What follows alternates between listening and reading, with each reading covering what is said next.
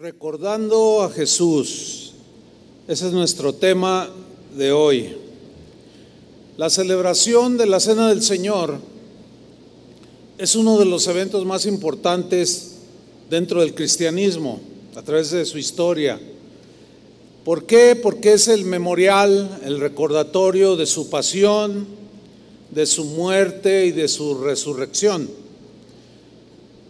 Sin embargo, para entender un poco mejor esta celebración, necesitamos ir un poco hacia atrás, hacia el origen de la Pascua que se encuentra en el Antiguo Testamento. La palabra Pascua viene de un término hebreo, Pesach, que significa literalmente pasar por alto, pasar por encima, de manera figurada, significa o habla de preservación. Tiene la idea de mostrar misericordia. Eso es lo que significa Pascua. En Éxodo capítulo 12, versículo 1 en adelante, ahí encontramos la primera mención de la Pascua que los judíos debían de celebrar. Y vamos a leer Éxodo 12, versículo 1. Dice así, habló Jehová a Moisés y Aarón en la tierra de Egipto diciendo, este mes os será principio de los meses. Para vosotros será este el primero en los meses del año. Hablad a toda la congregación de Israel diciendo, en el 10 de este mes, tómese cada uno un cordero según las familias de los padres, un cordero por familia. Versículo 5, el animal será sin defecto, macho de un año lo tomaréis de las ovejas o de las cabras, y lo guardaréis hasta el día 14 de este mes, y lo inmolará toda la congregación del pueblo de Israel entre las dos tardes. Y tomarán de la sangre y la pondrán en los dos postes y en el dintel de las casas en que lo han de comer y aquella noche comerán la carne asada al fuego y panes sin levadura, con hierbas amargas lo comerán. Versículo 11, y lo comeréis así, ceñidos vuestros lomos, vuestro calzado en vuestros pies, vuestro bordón en vuestra mano, y lo comeréis apresuradamente. Es la Pascua de Jehová. ¿Por qué tiene que ser así? Mira el versículo 12 pues yo pasaré aquella noche por la tierra de Egipto y heriré a todo primogénito en la tierra de Egipto, así de los hombres como de las bestias, y ejecutaré mis juicios en todos los dioses de Egipto, yo Jehová. Pero mira el versículo 13, y la sangre os será por señal en las casas donde vosotros estéis, y veré la sangre y pasaré de vosotros, pasaré por encima. A ustedes no les llegará el juicio, tendré de ustedes misericordia porque creyeron que esa sangre de ese corderito inocente los libraría de la condenación y del juicio de Dios. Y ese corderito sin duda apuntaba a Cristo Jesús. Sigo leyendo, versículo 14. Y este día o será en memoria, en recordatorio, y lo celebraréis como fiesta solemne para Jehová durante vuestras generaciones, por estatuto perpetuo lo celebraréis. Muy bien, la celebración de la Pascua para el pueblo de Israel era la celebración del amor, de la misericordia de Dios hacia ellos porque hablaba de su redención, de su rescate, de su liberación de la esclavitud que duró 400 años en Egipto. Ellos, los israelitas, debían recordar este hecho histórico mediante el sacrificio y derramamiento de la sangre de un corderito, de un animalito literal, un corderito inocente de un año. Ese corderito no cabe en la menor duda que apuntaba hacia Jesús, el Cordero de Dios. La Pascua para los judíos también era una celebración que deberían de hacer durante todas sus generaciones. De hecho, el pueblo de Israel en esta semana acaba de hacer su Pesaj, su Pascua, recordando, lamentablemente para muchos de ellos no creen que Jesús es el Mesías que había de venir. Pero esta, paz, esta celebración que los judíos tenían que hacer también debía de ser en un memorial, un recordatorio hacia el pasado, hacia lo que había sucedido en el pasado, un pasado de esclavitud, un pasado de una maravillosa obra de liberación de tan terrible situación. Ellos tenían que recordarlo, porque en, esa Pascua Dios pasó por alto el juicio contra Israel. Dios pasó por encima de los hogares de los israelitas que cubrieron, que habían cubierto los marcos, los postes y los marcos de sus puertas y ventanas con la sangre de ese corderito inocente que previamente habían sacrificado. Celebrar esa Pascua, hacer un memorial de esa liberación, iba a provocar en ellos, o debería de provocar en ellos, no olvidar lo que Dios había hecho por, por ellos.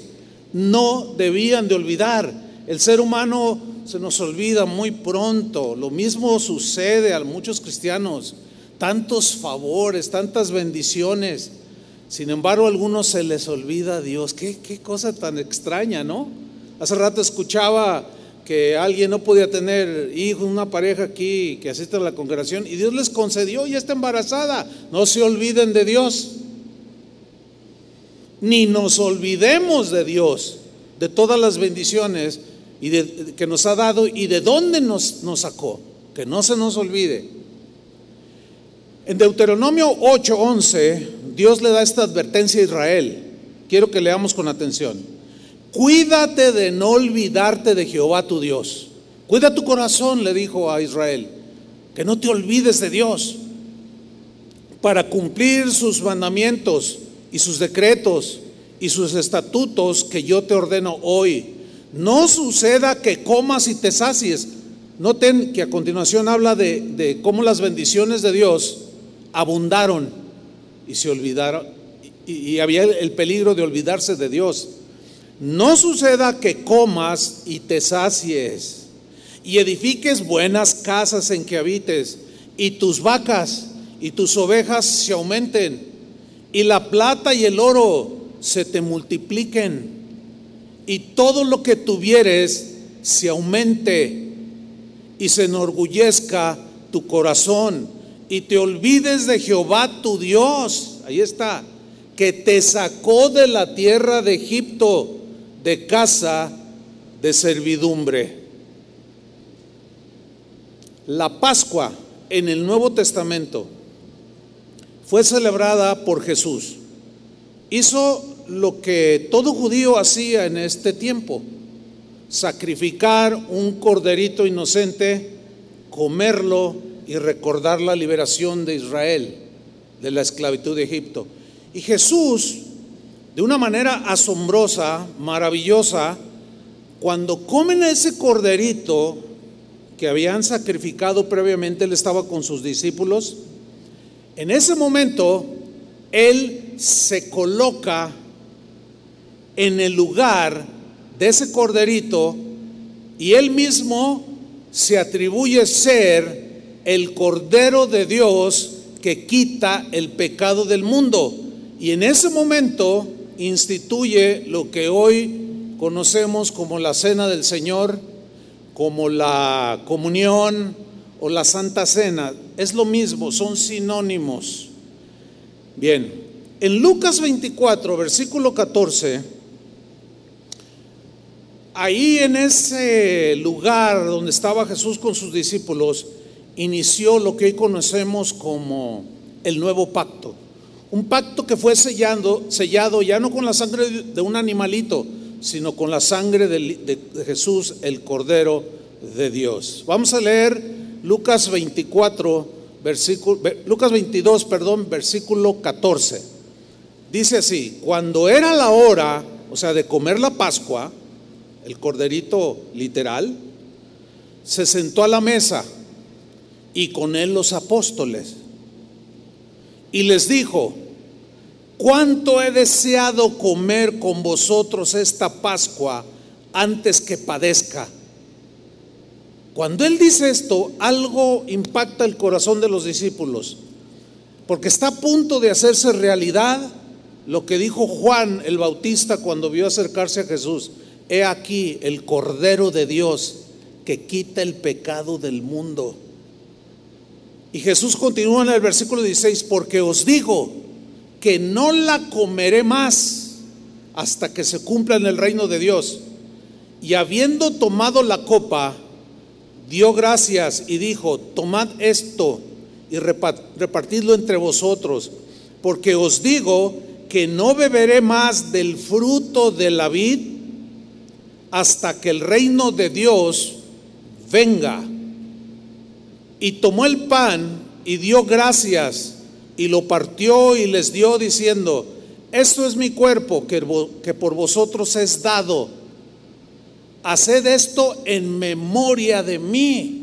Justo el día que estaban ellos celebrando la Pascua, en recordatorio a lo que Dios había hecho de haberlos librado de la esclavitud de Egipto, justo ese día Jesús dice, yo soy el Cordero, este, este pan representa mi cuerpo que por vosotros es dado, hagan esto en memoria de mí. Y ahí se cumple el propósito de la Pascua que Dios les había enseñado que guardaran en el Antiguo Testamento los judíos. Versículo 22. De igual manera, Después que hubo cenado, o sea, cenado se refiere a que comieron el, corderito de, de verdad, asado y todo, como había dicho Dios. Después que hubo cenado, tomó la copa que contenía fruto de la vid, jugo de uva, diciendo, esta copa es el nuevo pacto, pero ya no la sangre de un animalito, sino de mi sangre. Con mi sangre será sellado ese pacto y esa sangre por vosotros se derrama. Ellos como judíos, tenían perfectamente bien entendido que cuando el sacerdote ofrecían animales inocentes y esa sangre la juntaban y luego la rociaban con unas ramas de manera simbólica a la congregación hablando de perdón de pecados, de cubrimiento de pecados, pero esa sangre de esos animalitos, dice la carta a los hebreos, no borraba los pecados, pero la sangre de Jesús sí tiene ese poder de borrar todos nuestros pecados. ¿Qué significa esto? Que todos tus pecados fueron no solo perdonados el día que te entregaste a Cristo, sino fueron borrados. Y Dios es el único que tiene ese poder para olvidar. Nosotros no. Por eso se nos dice, recuerden, no se les olvide, recuerden, el lado negativo, entre comillas, sería que recordamos muchas cosas que hicimos en el pasado, ¿sí o no? Pero Dios ya no se acuerda. Esto es algo maravilloso. ¿Sí? O sea, nosotros sí nos recordamos. ¿Por qué? Tenemos que hacerlo para que no se nos olvide de dónde nos sacó el Señor. Denle un aplauso a Él. Gracias, Señor. En ese momento que estaban ahí celebrando la, Pascua, Jesús sabía que muy pronto sería sacrificado. Él, él, les había dicho que iba a derramar su sangre para que todo aquel que estuviera cubierto con esa sangre del nuevo pacto no muriera eternamente. Que así como el juicio pasó en las familias de Israel en Egipto y Dios pasó su juicio por alto, no los tocó. De igual manera, todo aquel que tiene sobre sí la sangre de Cristo, limpiándole, purificándole, lavando y limpiando y borrando nuestros pecados, el juicio ya no es para los que creemos en Cristo. Eso merece otro aplauso. Amén.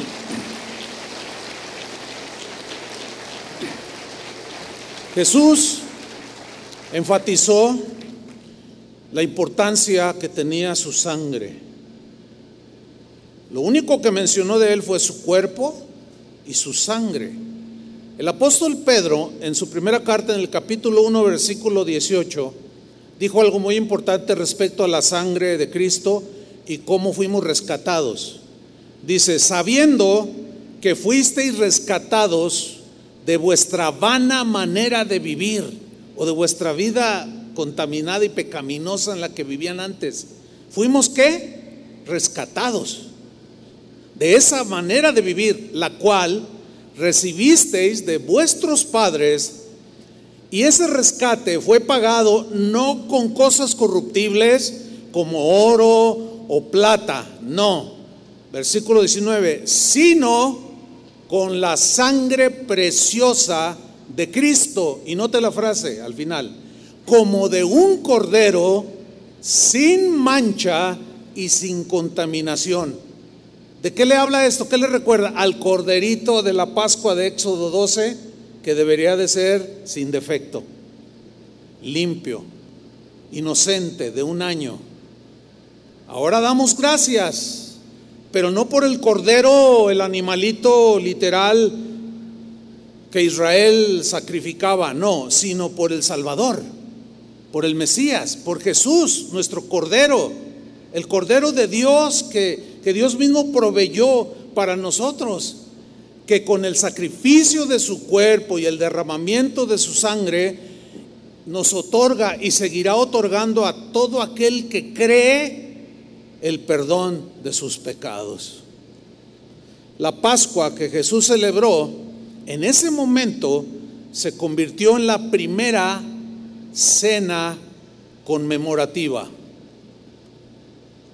Justo allí, esta cena, esta cena ya no apuntaría al pasado de la liberación de Egipto, no, sino al sacrificio de Cristo. O sea, lo que vamos a hacer en unos minutos más ya no es ese corderito del Éxodo 12, sino el cordero que celebró esa Pascua y que se, se puso como el cordero de Dios que quitaría todos nuestros pecados. Por esta razón, es que nosotros ahora como creyentes no sacrificamos animalitos de manera literal, no, tomamos un corderito inocente y lo sacrificamos, no, ya no lo hacemos. ¿Por qué? Porque nuestro cordero es Jesús y ya fue sacrificado. Esto lo dice Pablo en su primera carta a los Corintios, en el capítulo 5, versículo 7.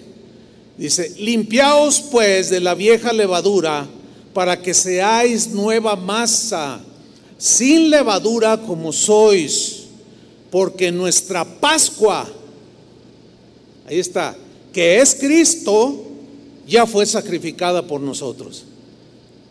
Ya no hacemos sacrificios de animalitos, ya no hacemos sacrificios para para ganarnos la salvación o qué sé yo. No, no, eso es imposible.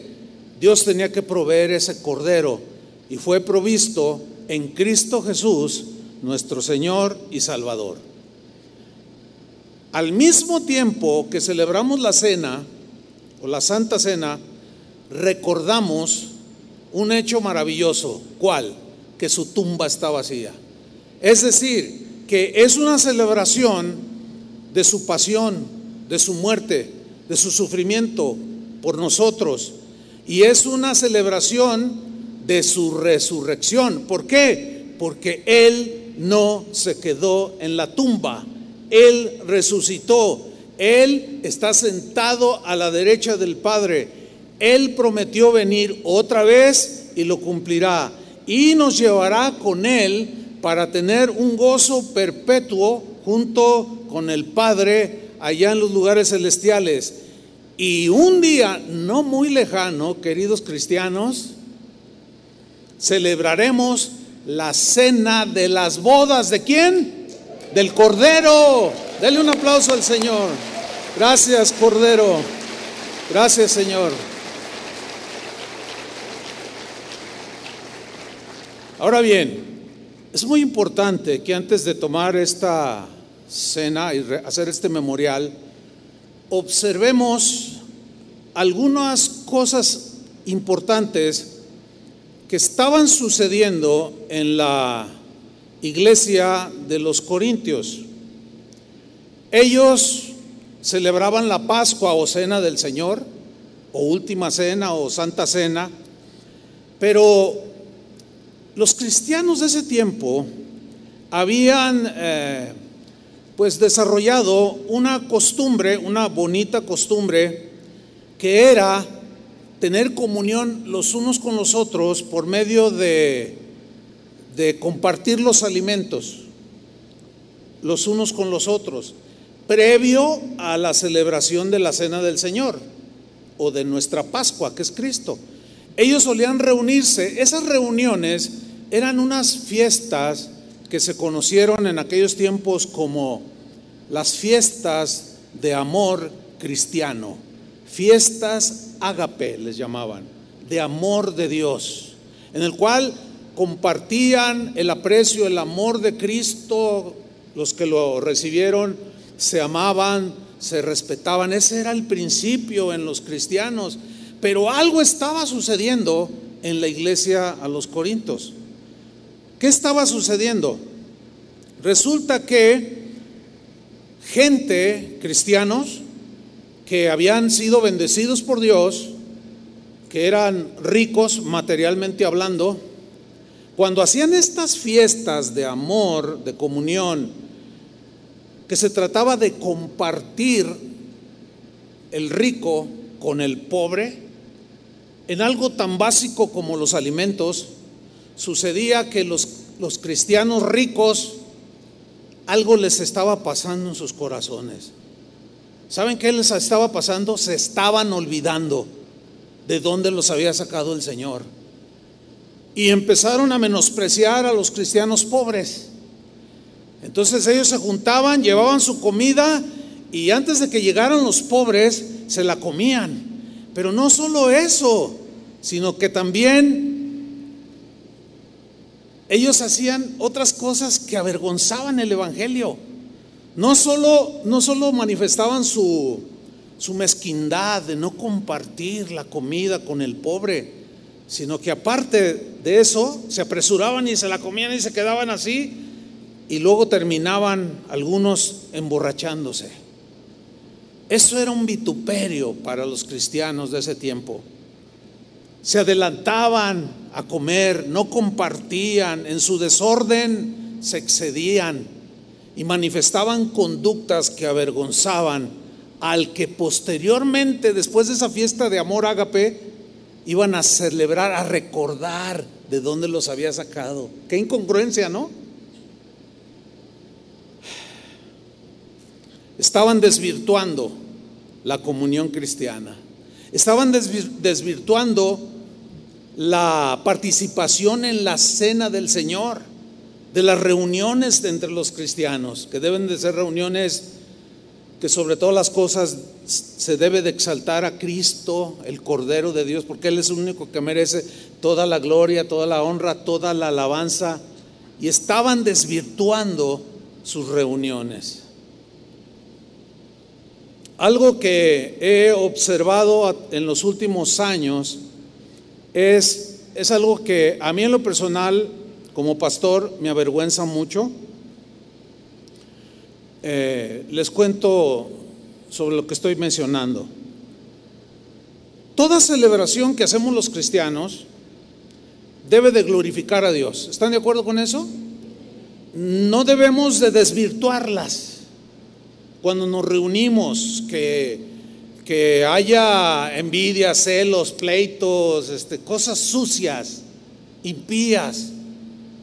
Y una de las cosas que se ha ido pues desvirtuando, eh, entre muchas otras, son las bodas cristianas. Mire, yo recuerdo de, que empezamos casa de oración, a unos 25 años de haber iniciado, tuvimos la primera boda, el primer año que iniciamos. se casó el hermano de Chuy García, Pepe García. Se casaron y fue una boda tan bonita, hermanos. Es de las bodas que yo recuerdo. Posteriormente se dieron otras bodas llenas de la presencia de Dios. Había un gozo genuino, la comunión era preciosa, había un, eh, compartir, porque compartíamos los alimentos, los padres por costumbre compran la comida de los novios o de los esposos y la comparten con los invitados. Y yo recuerdo haber celebrado bodas tan hermosas, con mucha alegría, había cantos, había alabanza, danzábamos, un, gozo sano que celebraba a Cristo al darle el visto bueno a esas bodas. Pero escúchenme hermanos, de unos 15 años para acá se ha desvirtuado todo esto. ¿Por qué? Porque algunos comienzan a olvidarse de Jesús, de dónde lo sacó. No hace muchos años alguien me dijo, pastor, había, ah, habíamos celebrado una boda y me dice, oiga pastor, quiero comentarle algo, no esa manera así con mala onda, dice, pero quiero comentarle algo. Cuando, cuando usted ya se retiró de la boda, dice, ya estaban atrás de una cabaña que tenían ahí donde rentaron, ya estaba una banda, un mariachi y un grupo norteño. En cuanto usted se fue, pastor, mire, se lo digo, este, yo lloré, dice, porque vi a los cristianos pervirtiendo, pervirtiendo una celebración de una boda bendecida por Dios, bailando, emborrachándose, cantando música del mundo, a mí me dio mucha vergüenza. Desgraciadamente no ha sido la única. Qué pena por esos que se han olvidado de Dios. Se han olvidado de dónde los sacó Jesús y han vuelto a meter otra vez de donde los sacó el Señor. Eso es injusto, hermanos. Es una ofensa a Dios. Y deben de arrepentirse de haber hecho semejantes cosas. Y los que se van a casar, ténganlo muy en cuenta. Es una cosa muy seria. No se puede desvirtuar, hermanos, las reuniones cristianas.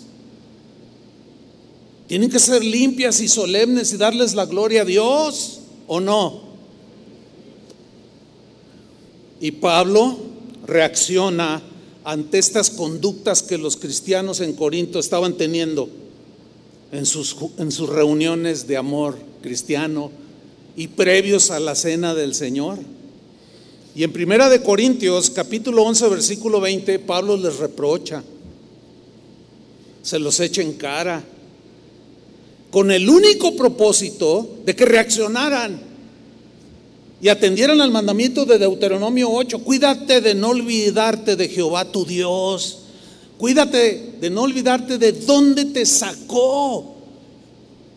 Y que cuando celebres la Pascua lo hagas recordando la gran obra que Dios hizo con ustedes. Y Pablo les dice en 1 Corintios 11, 20, cuando su tono aquí no es un tono muy, muy, digamos, muy ameno, muy amable, no, es un tono serio, fuerte, ¿sí? Pablo les dice, cuando pues os reunís vosotros, esto no es comer la cena del Señor. Porque al comer, cada uno se adelanta a tomar su propia cena y uno tiene hambre. O sea, el rico se la comía y no compartía, no compartía. Y el pobre que tenía hambre y sin duda pensaba, pero va a haber, va a haber una fiesta de amor cristiano y voy a comer lo que no voy a hacer algo, voy a comer lo que no he comido en tres días. Y llegaban ahí y ya se habían acabado todo. Qué mezquinos. Qué actitud tan anticristiana. Pero qué actitud tan hermosa es cuando cuando algunos de ustedes traen un poco de despensa, quizás quitándose un poco de la comida que le pertenece a ustedes y a sus hijos, para traerla para compartir con los pobres, con los que perdieron su trabajo. Y la mayoría de ustedes no han visto lo que nosotros nos ha tocado ver cuando se entregan algunas despensas, lágrimas rodar, hermano. Y quizás porque tú estás en, en bendición, en abundancia, Nada más cuídate de no olvidarte del Señor. A lo mejor no lo comprendes en su dimensión, pero para el pobre es una gran cosa.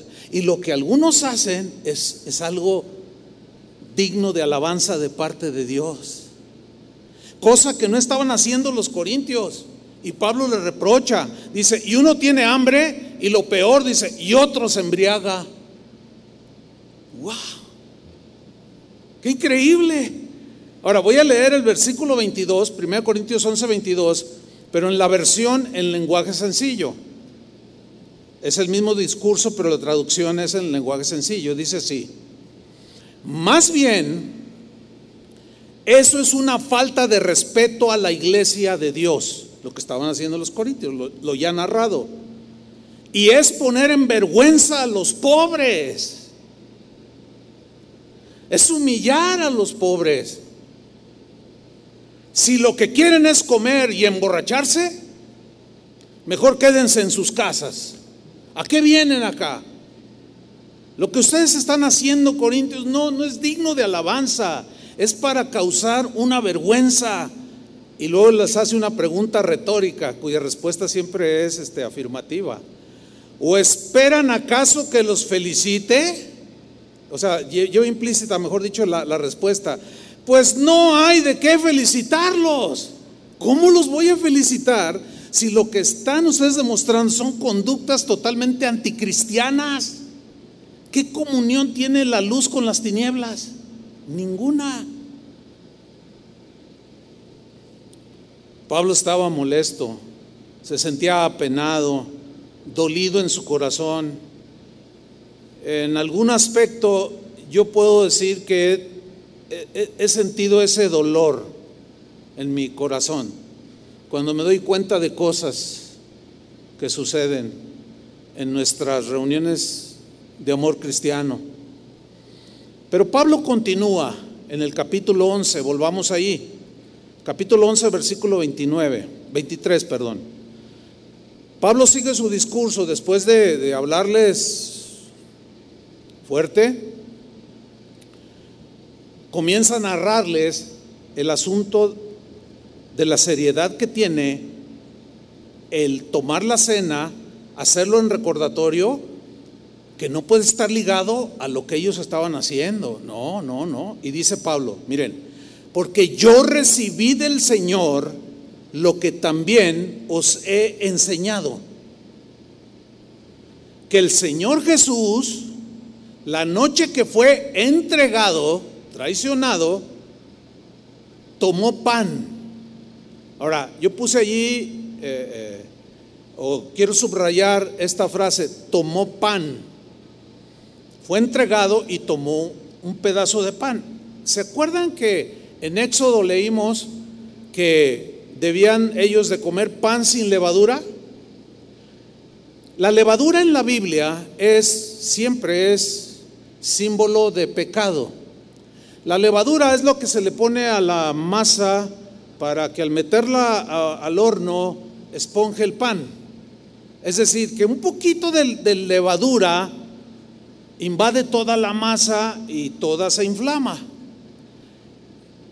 Y de ahí se tomó como una metáfora para simbolizar la levadura como el pecado. Es decir, un pequeño pecado, escuchen bien cristianos, un pequeño pecado guardado en el corazón, no confesado, te va a contaminar todo. ¿Entienden? Te va a corromper poco a poco hasta llegar a separarte del Señor. Entonces, es delicado. Es delicado y es significativo que Jesús tomó pan. Ese pan que Jesús había tomado no tenía levadura.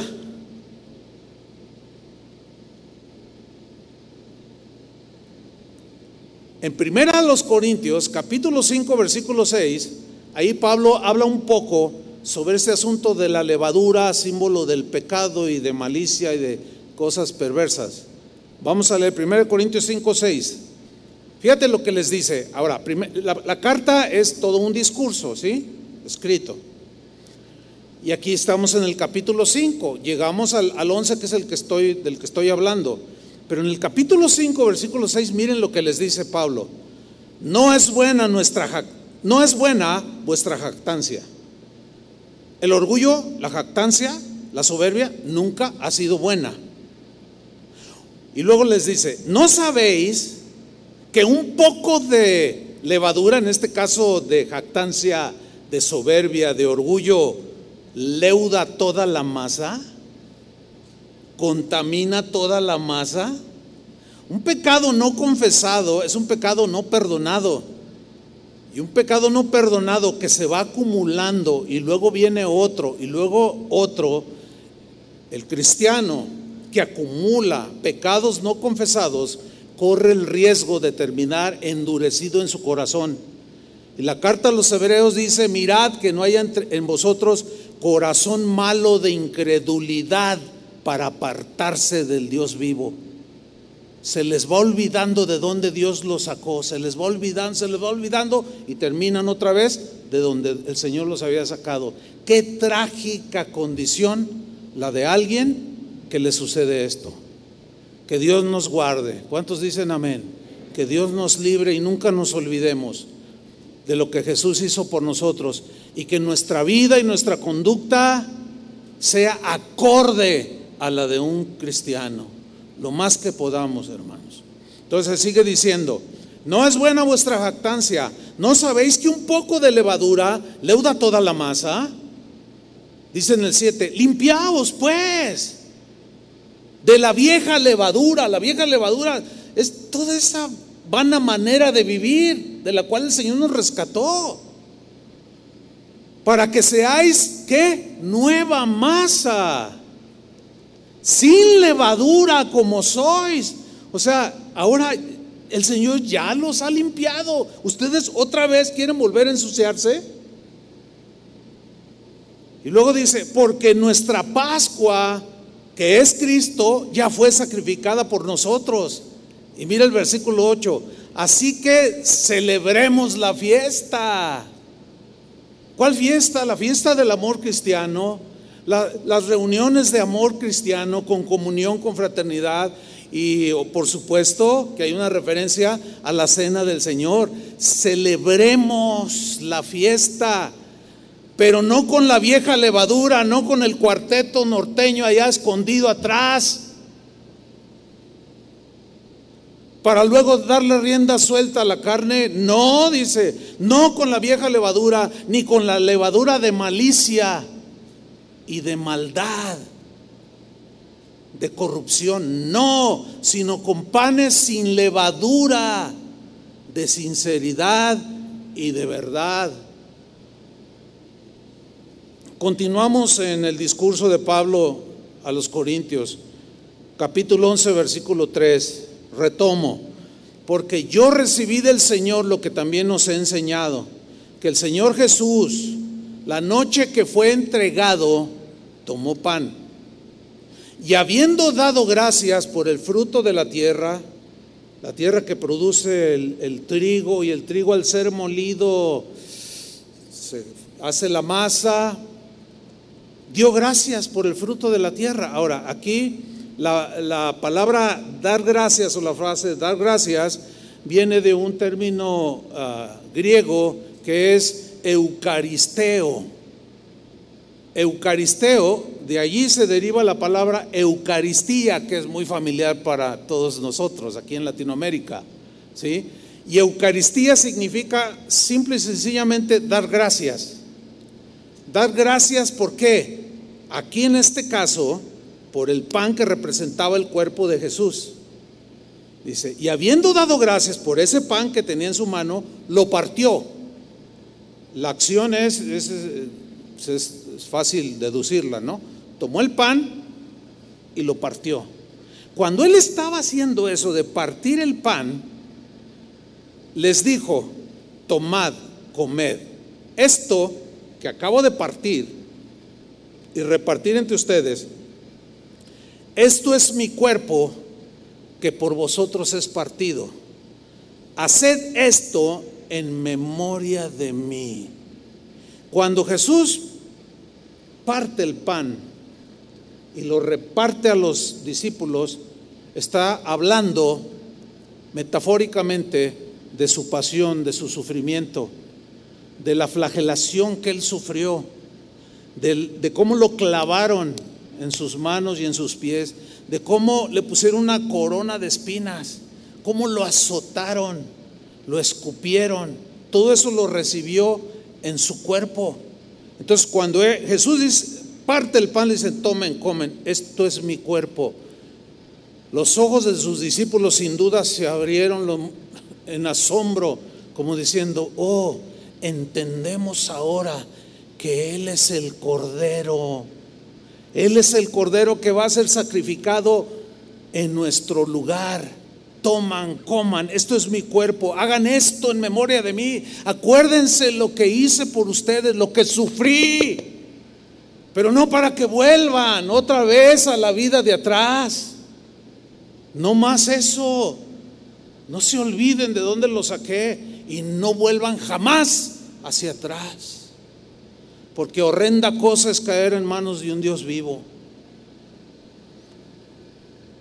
Versículo 25, asimismo tomó también la copa que contenía el fruto de la vid, después de haber cenado, de haber comido el corderito, literal, diciendo, esta copa, o lo que está dentro de la copa, es obvio, es el nuevo pacto, pero ahora, ahora ya lo aplica a él en mi sangre, ya no en un corderito inocente de un año, no, ahora es en mi sangre Haced esto todas las veces que la bebiereis en memoria de mí. Así pues, todas las veces que comiereis este pan y bebiereis esta copa, la muerte del Señor anunciáis hasta que Él venga. Es decir, nosotros, nuestra vida, lo que predicamos, nuestra celebración, está proclamando, hablando, anunciando que Él un día va a venir por los que creyeron en Él. Y esos somos los que estamos aquí en este lugar. Dios quiera que así sea. Y que ninguno de ustedes se pierda. Y que ninguno de ustedes se olvide de, dónde lo sacó el Señor. Para irnos sobre el final de la enseñanza y, poder eh, celebrar esta Santa Cena, hay algo que quiero mencionar que es muy importante. Hay una realidad o dos realidades. Una es, por un lado, es que ciertamente fuimos libertados de la esclavitud del pecado. Ya no somos esclavos del pecado, pero también hay otro lado de esa verdad, que todavía seguimos luchando con el pecado. Es una realidad. Déjeme ilustrarlo. Mire, cuando yo me convertí a Cristo, yo creo que fue la experiencia de, los que se convierten a Cristo. Eh, pues vivía la vana manera de vivir, como todo mundo vivía robando, maldiciendo, como usted vivía, así vivía yo. Y yo conocí a Jesús un 12 de noviembre de 1976, un jueves. Eran como las 8 de la noche. Yo recibí a Jesús, ahí me transformó, me cambió, perdonó mis pecados, fue una cosa indescriptible, inolvidable para mí. Al otro día fui a trabajar y en ese trabajo hacía cosas como las que usted hacía. Robaba, llegaba, hacía lo que me daba la gana, disimulaba que trabajaba y pedía más sueldo. Lo mismo que ustedes hacían, yo hacía. Entonces se acerca conmigo un compañero de trabajo que le decían de apodo el chivo. el chivo le decían. No era cordero, era un chivo. Entonces me dice, Olivares, Olivares, ahí tenemos la primera tranza, la primera, el primer fraude allí de robar dinero de la empresa donde trabajábamos. Ahí está, ahí está, ahí está el primero, dijo. Y de una manera natural, que antes no existía en mí, yo dije, ¿sabes qué, chivo? Se oye raro, ¿no? Porque ahora ya era yo como un cordero, ¿no? Le digo, ¿sabes qué, chivo? Eso se acabó. Hasta le hablé así fuerte. Pero no, no enojado. Le dije, chivo, eso se acabó. No más tranzas conmigo. Y se me quedó viendo así como, ¿qué está diciendo este? ¿Qué? Me dice, le digo, no, ya, ya no tranzas. ¿Cómo? ¿Pero por qué no? Le dije, porque ya soy cristiano. Fíjate, ya pude decir que no. Cosa que antes no podía decir. Lo cual estaba evidenciando que el pecado ya no se estaba enseñoreando conmigo. Y luego él me contesta cuando yo le digo, es que ya soy cristiano. Él me dice, ah, pues yo también soy cristiano. Voy a la iglesia, eh, hago esto, este, no como carne en cuaresma. Yo también soy cristiano. Fíjese el concepto que la gente tiene de ser cristiano, guardar ceremonias. Si ciertamente esta es una ceremonia, pero tiene todo el significado. Pero ese, ese recordatorio tiene que ir de acorde con lo que decimos que ha hecho el Señor con nosotros. Que va acorde con lo que decimos creer. Y desde ese día hasta la fecha, ya son 46, 47 años, ya perdí la cuenta yo soy testigo de que el pecado ya no se enseñorea de mí, ya no me hace, ya no me hace como él quiere. Sin embargo, sigo luchando.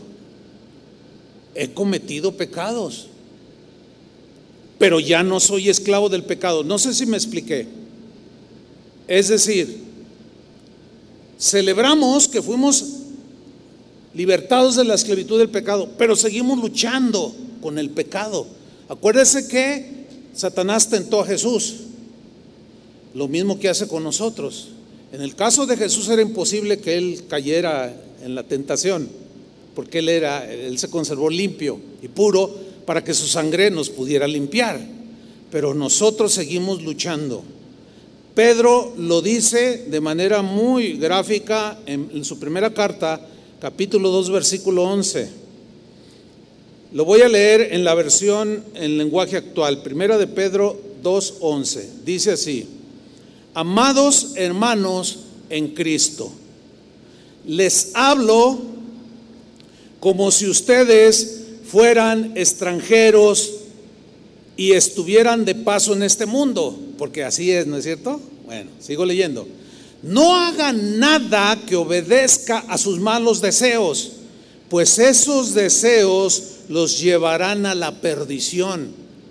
En la Reina Valera lo traduce de esta manera, 1 Pedro 2.11, amados, yo os ruego como extranjeros y peregrinos que os abstengáis. Ya puedes decir que no al pecado, porque ya nos enseñorea de ti, sin embargo sigues luchando con él. ¿A poco no siguen luchando con el orgullo, con la avaricia? Seguimos luchando con cosas que no van, ¿sí o no? Por eso dice, absténganse de los deseos carnales que batallan contra el alma. ¿Por qué? Porque el pecado, si bien ya no somos esclavos, sigue causando mucho dolor. Sigue destruyendo familias, sigue provocando amarguras. Pero el Señor, sabiendo nuestra debilidad, Juan escribió, si confesamos nuestros pecados, él es fiel y justo para perdonarnos y limpiarnos de toda maldad. Y aquí termino con algo muy importante. En el versículo 27, 1 Corintios 11, 27, Pablo dice algo, algo muy importante que es bueno de considerar. Dijo lo siguiente, de manera que cualquiera, siguen el discurso de, la cena, ¿no? De manera que cualquiera que comiere este pan y bebiere esta copa del Señor indignamente, será culpado del cuerpo y de la sangre del Señor. Bueno, ¿qué es comer la cena del Señor indignamente? Se los ilustro con el mismo ejemplo que, que Pablo está hablando aquí a los corintios. Comer la cena del Señor indignamente es hacerla como los corintios lo hacían. Es decir, tenían actitudes, conductas, acciones que avergonzaban a Cristo. Se habían olvidado de dónde los había sacado. Y tenían sus reuniones cristianas donde comían y compartían. Posteriormente tomarían y celebrarían, recordarían la muerte de Jesús. Y al estarlo haciendo, ellos, ellos razonaban, ah, este, no pasa nada, ah, ah, que al cabo Dios es amor. Este, y Pablo dice, no, no, eso es, eso es comerla de manera deliberada y, consentir en, en su manera de ser, en su manera de pensar y de conducirse. Se siguen peleando, se siguen golpeando unos a otros, se siguen aborreciendo, odiando unos a los otros. No pueden venir entonces a celebrar la cena, la cena del Señor porque entonces ¿de qué lo sacó? Si siguen haciendo lo mismo. Y enseguida Pablo enseña algo muy tremendo. Dice el versículo 28, por tanto, pruébese cada uno a sí mismo. ¿Qué significa probarse cada uno a sí mismo? Es hacer un examen de conciencia es reflexionar y pensar y analizar si nuestras conductas, si nuestras acciones, si nuestras obras, si lo que estamos haciendo y viviendo está avergonzando o glorificando al Señor. Si nos estamos comportando como cristianos. Eso significa pruébese cada uno a sí mismo. Ahora, es muy importante hacer notar que esto que Pablo dice, pruébese cada uno a sí mismo, no significa que Él les está diciendo que se abstengan de participar de la cena del Señor. Tampoco les está advirtiendo, diciéndoles, no tomen, no tomen la cena del Señor porque están viviendo mal. No, así lo entiende mucha gente. Yo mismo lo he comprobado al celebrar la cena en muchas congregaciones, no solo en casas de oración. Y recuerdo una que me invitaron, que si yo presidía y, eh, presidí la, ceremonia de, recordatorio y recuerdo que estaba un hombre así muy cercano frente mío y cuando pasaron con, el pan y el, fruto de la vid, la copita, eh, él, él estaba así, dijo, no, yo no, dijo, así. Y yo lo vi. Y al final me acerqué con él y le dije, oye, oye hermano, ¿por qué no tomaste la cena del Señor? Y él me contestó, no, pues es que ando mal y por eso no la tomo. Porque si la tomo, pues Dios me va a enjuiciar. Hermanos, esto no es, esto de, de pruébese cada uno a sí mismo, no es para que no la tomes, sino es para que reflexiones cómo está tu vida reconozcas que el orgullo se te ha subido, reconozcas que la avaricia, que la amargura ha crecido, que tienes rencor hacia otro, que ofendiste, que blasfemaste a aquel, que maldijiste a tu papá, a tu mamá, qué sé yo, te peleaste hasta con el perro. Reconozcas eso que no son acciones dignas de un cristiano, te arrepientas de eso, le pidas perdón al Señor para que seas limpiado y tomes la cena del Señor porque Él anhela tener comunión espiritual contigo. Por lo tanto, no quisiera ver a nadie de los que están aquí presentes que rechace eso. Y diga, no, pues es que yo le puse los cuernos a mi esposa. Y pues no, eso es indigno y pues no, reconozco, pero pues no, no quiero tomarla. No, es al contrario examínate, reconócelo, apártate de ese pecado o de esos pecados, arrepiéntete, pídele perdón y toma la cena del Señor. Ahora, si después de lo explicado tú dices, ay, no es para tanto, no es para tanto, ay, Dios es amor. Bueno, mira lo que dice Pablo. Versículo 28, por tanto, pruébese cada uno a sí mismo y coma así del pan y beba de la copa porque el que come y bebe indignamente, sin discernir el cuerpo del Señor, juicio come y bebe para sí. por lo cual hay muchos enfermos, muchos se han debilitado y muchos se murieron antes de tiempo. Eso significa dormir en la Biblia, morir. Pero aquí algunos cristianos en Corinto habían muerto antes de tiempo. Otros se habían enfermado como una disciplina de parte del Señor por tomar de manera deliberada, deliberada, sabiendo que estaban teniendo conductas pecaminosas, pero minimizaron la seriedad del recordatorio de dónde los había sacado el Señor y seguían cometiendo las mismas cosas de donde los sacó. Eso es lo indigno. Por consiguiente, lo que vamos a hacer ahora es precisamente probarnos a nosotros mismos y reconocer tus mentiras. Señor, yo reconozco que miento. Señor, yo reconozco que, mi mente está sucia. Señor, yo reconozco que, que, robé. Señor, perdóname, ayúdame. Yo no quiero ser esclavo del pecado. Tú me liberaste de allí. Y yo quiero recordarte, pero, pero por tu gracia, Señor, perdóname, límpiame. Y una vez arrepentido, toma con toda libertad el pan y bebe de la copa. ¿Por qué? Porque el Señor anhela profunda comunión contigo. Entonces, que ninguno de los que están aquí se quede sin comer del pan y beber la copa previo arrepentimiento. ¿Se entiende? Pues manos a la obra. Pónganse de pie. Voy a darle un par de instrucciones. Lo sugiere si se van preparando, por favor. Se pueden quitar su cubrebocas. Guárdelo por ahí o nada más bájelo, aquí mismo en el rostro. Bueno, van a pasar, los sugieres ya pueden ir pasando.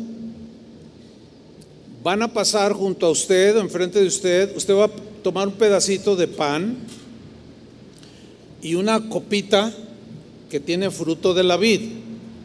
Y yo los voy a ir dirigiendo de cómo lo vamos a tomar. Mientras que se reparte, vamos a adorar al Señor. Cierre sus ojos. No deje que nada lo distraiga y examínese a sí mismo. Cierre sus ojos, hágalo. Siga la instrucción. Y pruébese a sí mismo y diga, Señor, sí, reconozco, Señor, he pecado, he sido grosero, he sido duro con mi esposa, he maldecido, no sé, cada uno de ustedes haga su propia prueba, clame al Señor por su perdón, clame al Señor para que limpie sus pecados. Pero arrepiéntase de manera genuina, sincera, delante del Señor. Y clame por su ayuda, Señor, ayúdame a ya, dejar esto. Ayúdame, Señor, a, a no ser más arrastrado por este o estos pecados. Señor, perdóname. Perdona mis mentiras, Señor. Perdona mis pensamientos sucios, perdona mis acciones llenas de egoísmo, llenas de soberbia, perdónala, Señor. Padre, somos, somos tu pueblo, tu iglesia, por la cual tú entregaste tu vida, y por todos los que han de creer, por los que estamos aquí hoy estamos recordando, Señor, de dónde nos sacaste. Estamos recordando lo que hiciste hace dos mil años en una cruz, como tu cuerpo, simbolizado por ese pan que tú partiste y repartiste con tus discípulos, y esa copa que contenía fruto de la vid que representaba tu sangre.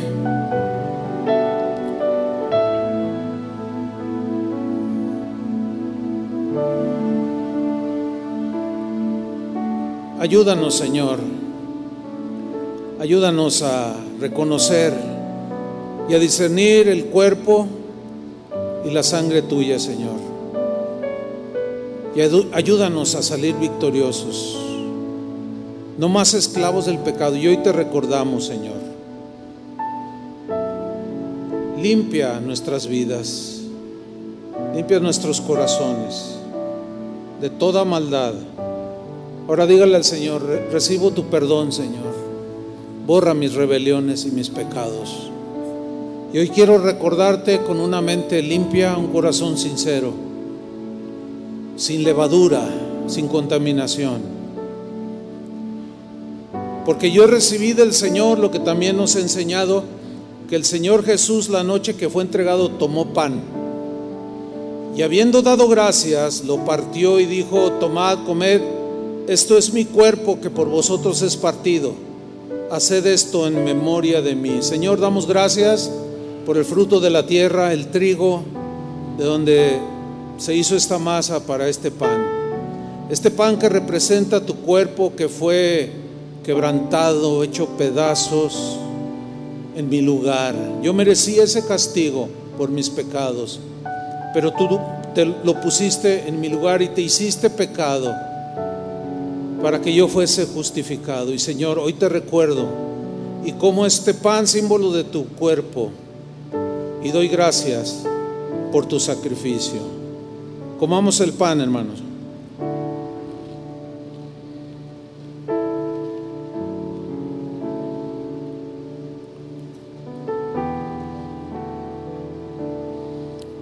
Asimismo tomó también la copa, después de haber cenado, diciendo, esta copa es el nuevo pacto en mi sangre. Haced esto todas las veces que la bebiereis en memoria de mí. Así pues, todas las veces que comiereis este pan y bebiereis esta copa, la muerte del Señor anunciáis hasta que Él venga. Señor, te damos gracias por el fruto de la vid que tenemos aquí en nuestra mano, símbolo de tu sangre que fue derramada gota a gota, una sangre limpia, pura, sin contaminación de pecado que es la única que puede borrar, limpiarnos de toda maldad. Y hoy te recordamos, Señor, clamando tu ayuda para guardarnos, Señor, hasta el momento en que tú vengas por nosotros, que nos guardemos fieles y caminando en tus caminos, Señor. Te recordamos y tomamos este fruto de la vid, símbolo de tu sangre. Tomemos la copa, hermanos.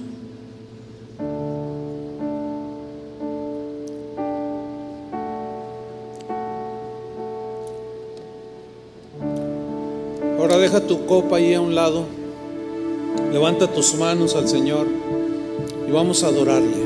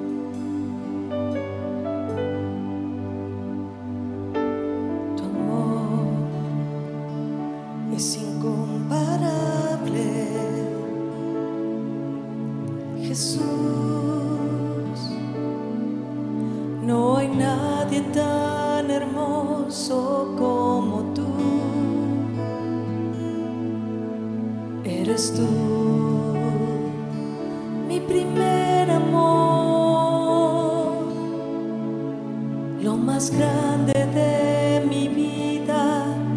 el creador.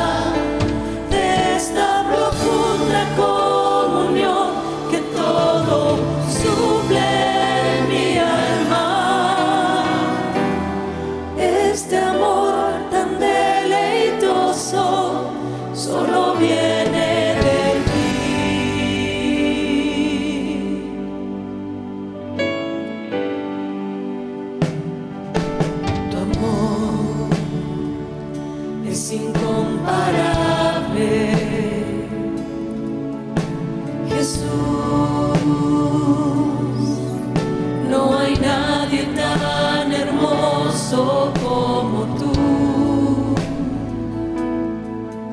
Eres tú mi primer amor, lo más grande de mi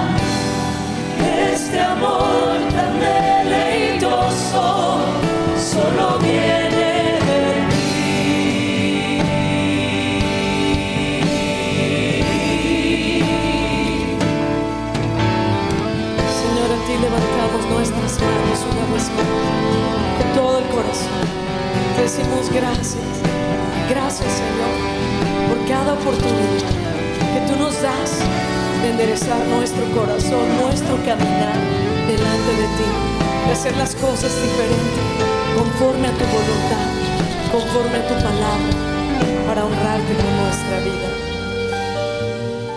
Yo solo quiero deleitarme en tu presencia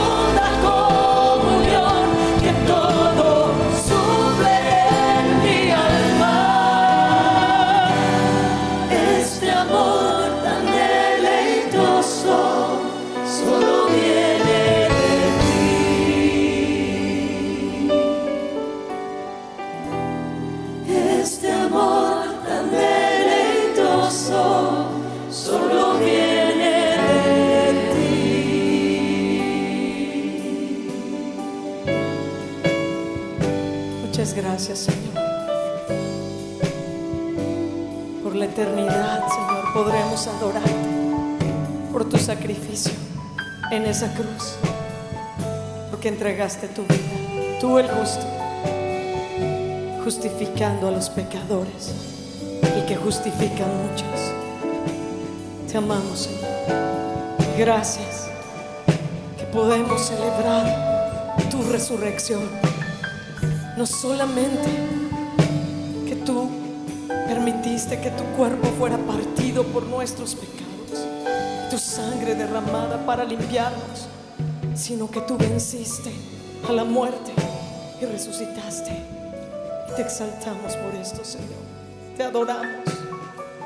Te adoramos, Jesús. Rey glorioso.